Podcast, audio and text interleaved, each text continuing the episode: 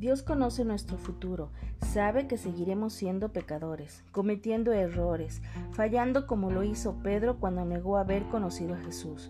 Dios no le reclamó nada a Pedro, Jesús lo perdonó por haberle negado.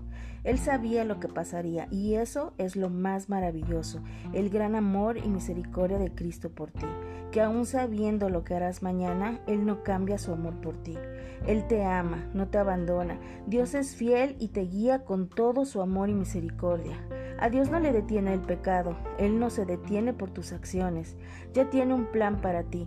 No te importe lo que los demás puedan pensar de ti. La única opinión que debe importarte es la de Dios. Él conoce tu corazón. Dios terminó con el pecado con Cristo en la cruz. Ahora tú decides cómo vivir tu vida. Enójate pero no actúes, escucha pero no respondas. Entrega a Dios tus emociones negativas. La sensación no es pecado sino tus acciones. El orgullo es la raíz de todo pecado, siendo obstáculo para acercarte a Dios. Dice en Primera de Pedro 5:5.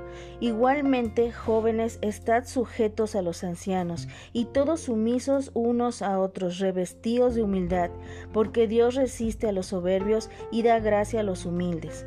Humanamente es difícil controlar nuestras emociones, pero cuanto más te acercas a Cristo, Él te hace actuar con sabiduría, dejando todo en sus manos. Él pelea tus batallas dándote la victoria, siendo justo y exponiendo la verdad exaltándote como el hijo de un rey que eres. No temas fallar, Dios está contigo para moldearte, guiarte y mostrarte el camino.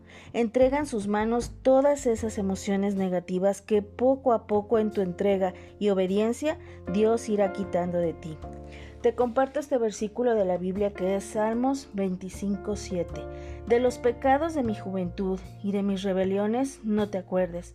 Conforme a tu misericordia, acuérdate de mí por tu bondad, oh Jehová.